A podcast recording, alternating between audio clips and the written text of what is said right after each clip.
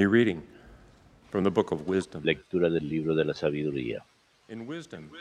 La sabiduría es un espíritu inteligente, santo, único, múltiple, sutil, móvil, penetrante, inmaculado, lúcido, invulnerable, bondadoso, agudo, incoercible, bienhechor, amigo del hombre, firme, seguro, sereno, todopoderoso, todo vigilante, que penetra todos los espíritus inteligentes, puros, sutilísimos.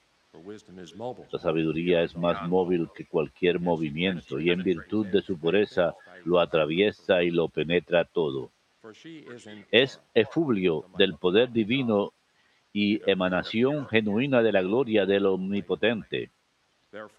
Por eso nada inmundo se le pega. For she is the refold, Es reflejo de la luz eterna, espejo nítido de la actividad de Dios e imagen de su bondad. Siendo una sola, todo lo puede, sin cambiar en nada. Renueva el universo, entrando en las almas buenas de cada época. Va haciendo amigos de Dios y profetas, pues Dios ama solo a quien convive con la sabiduría. Es más bella que el sol y que todas las constelaciones. Comparada a la luz del día, sale ganando, pues a este le releva la noche, mientras que la sabiduría no le puede el mal. Alcanza con vigor de extremo a extremo y gobierna el universo con acierto. The word of the Lord. Palabra de Dios, te alabamos, Señor. Your word is Tu palabra, Señor, es eterna. Tu palabra, Señor, es eterna. Tu palabra, Señor, es eterna, más estable que el cielo. Tu palabra, Señor, es eterna. Tu fidelidad de generación en generación, igual que fundaste la tierra y permanece. Tu palabra, Señor, es eterna. Por tu mandamiento subsisten hasta hoy, porque todo está a su servicio. Tu palabra, Señor, es eterna. La explicación de tus palabras ilumina la inteligencia a los ignorantes. Tu palabra, Señor, es eterna. Haz brillar tu rostro sobre tu siervo. Enséñame tus leyes. Tu palabra, Señor, es eterna. Que mi alma viva para alabarte. Que tus mandamientos me auxilien. Tu palabra, Señor, es eterna.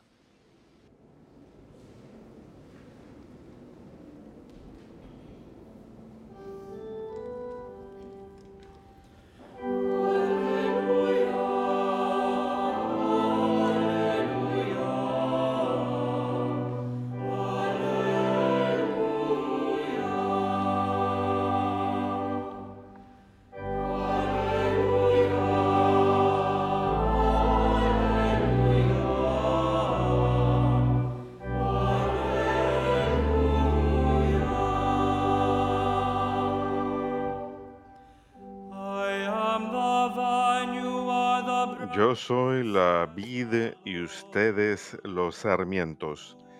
El que permanece en mí y yo en él, ese da fruto abundante.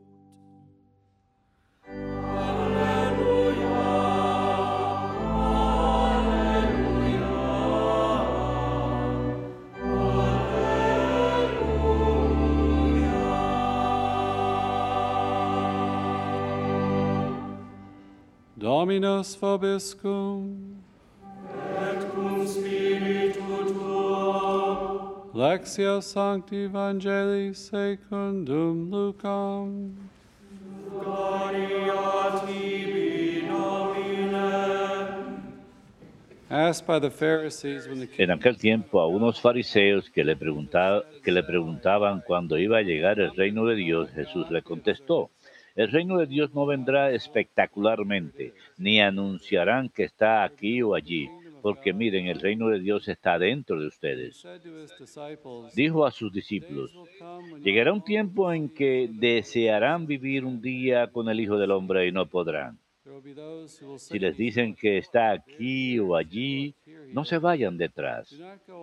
Como el fulgor del relámpago brilla en un horizonte a otro, así será el Hijo del Hombre en su día. Pero antes, tienen que padecer mucho y ser reprochados por esta generación.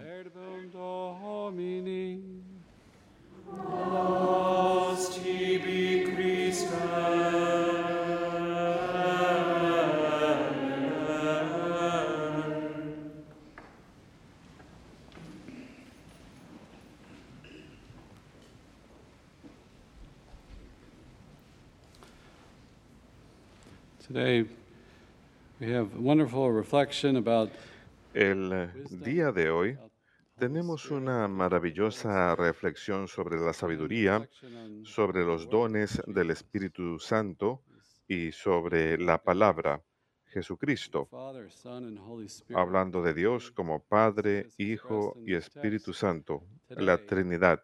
Y lo vemos expresado en el texto de hoy.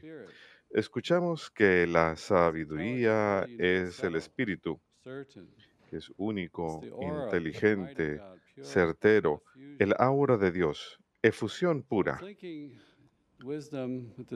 Así que cuando pensamos en la sabiduría como el Espíritu, y para los antiguos, la sabiduría se encuentra en Dios solamente. Uno busca en las alturas la sabiduría que viene de Dios. Hace falta tener ese temor reverencial, acudir a Dios para recibir esa sabiduría y participar de ella a través de la razón, la ley natural, la ley eterna, la sabiduría, la bondad de Dios, la forma en que Él ordena y gobierna el universo. Esto proviene de Dios. Y esto lo podemos conocer en parte a través de la razón y también plenamente a través de la revelación. Decimos que el- la sabiduría se describe como todopoderosa, que infunde a todos para que seamos inteligentemente puros y nobles más allá de toda noción. Por lo tanto, Tenemos que tener corazones puros, estar dispuestos a recibirlo. No podemos estar manchados. Tenemos que estar dispuestos a recibir el Espíritu Santo para poder recibirlo. Y en Jesús vemos que a través de su misterio pascual Él nos purifica. Él murió por el perdón de los pecados. Sube al cielo y el Padre y el Hijo envían ese Espíritu Santo sobre nosotros, ese espíritu de sabiduría que recibimos en el bautismo y la confirmación y más aún en la Eucaristía. Pero tenemos que estar libres de mancha para poder recibir ese Espíritu de Dios para que obre en nosotros. Esto renueva todo. Romanos 5:5 dice, es vertido en nuestros corazones este espíritu de caridad y comunión. Y las buenas nuevas del Antiguo Testamento es que la maldad no prevalece sobre la sabiduría. La sabiduría vence.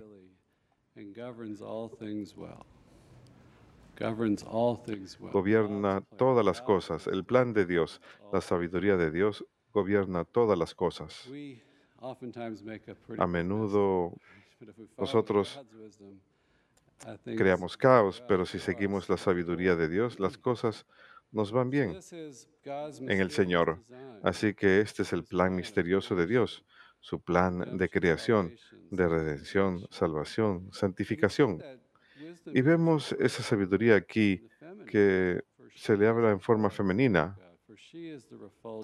que es eh, resplandor del poder de Dios, que es un reflejo de la luz eterna, que ella sola lo puede todo.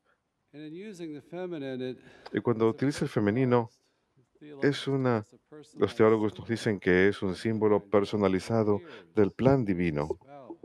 aparece como una esposa, como una figura de cercanía, de comunión con Dios. Y de la necesidad de una respuesta personal de amor.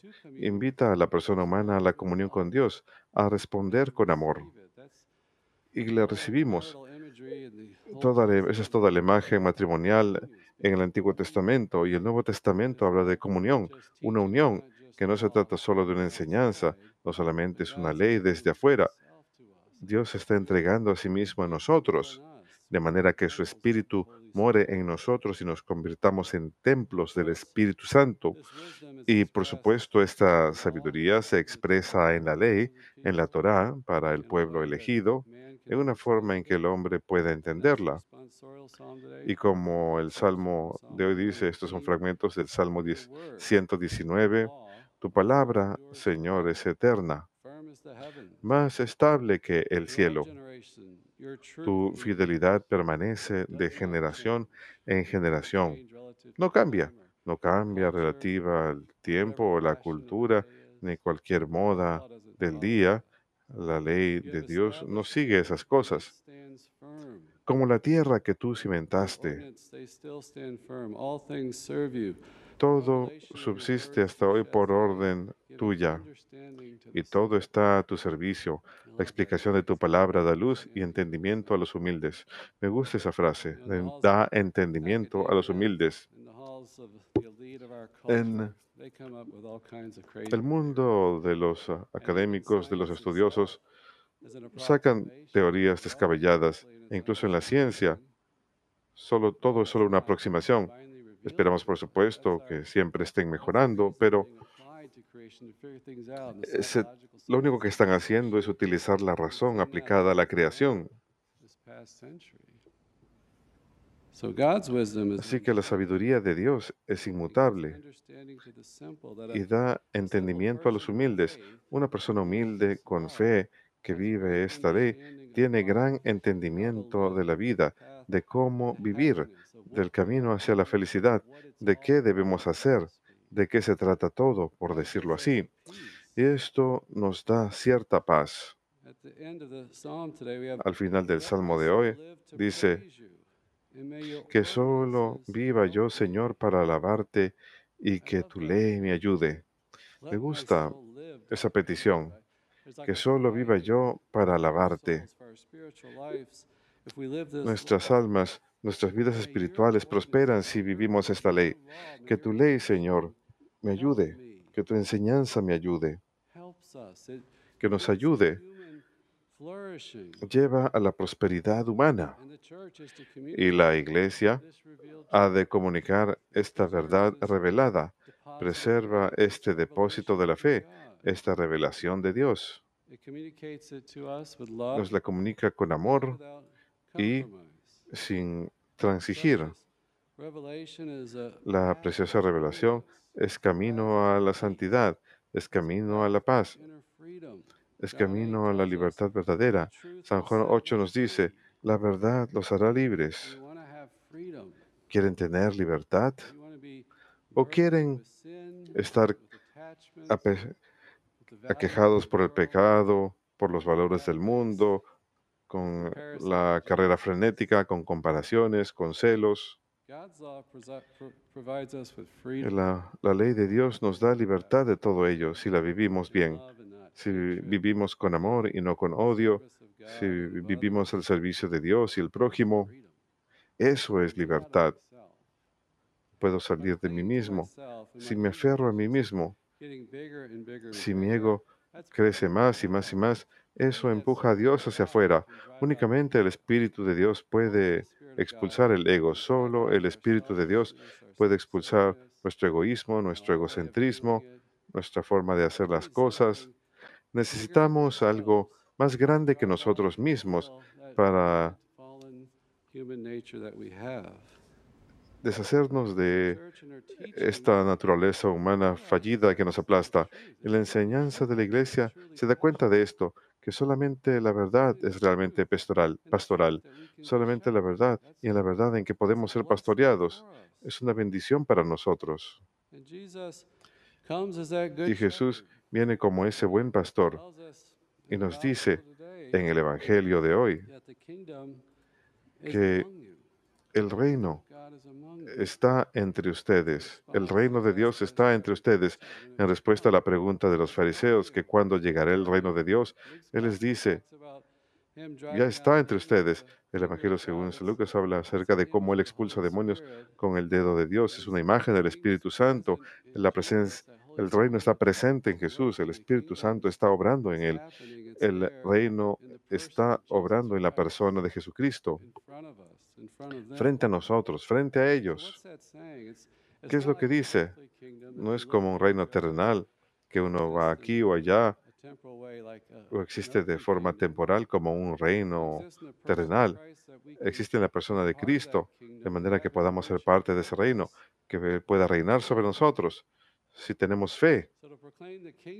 Así que proclamar el reino es proclamar que Dios existe, que esa sabiduría es real, proviene de Dios, que esa verdad es real y gobierna el mundo, que necesitamos vivir según su ley, sus preceptos, sus enseñanzas, su sermón de la montaña y tener comunión con Él a través de ese don de sabiduría, a través de ese don del Espíritu. Esa es nuestra única esperanza, nuestra única salvación. Ese es el plan de Dios, que vivamos según sus enseñanzas, preceptos y su sabiduría.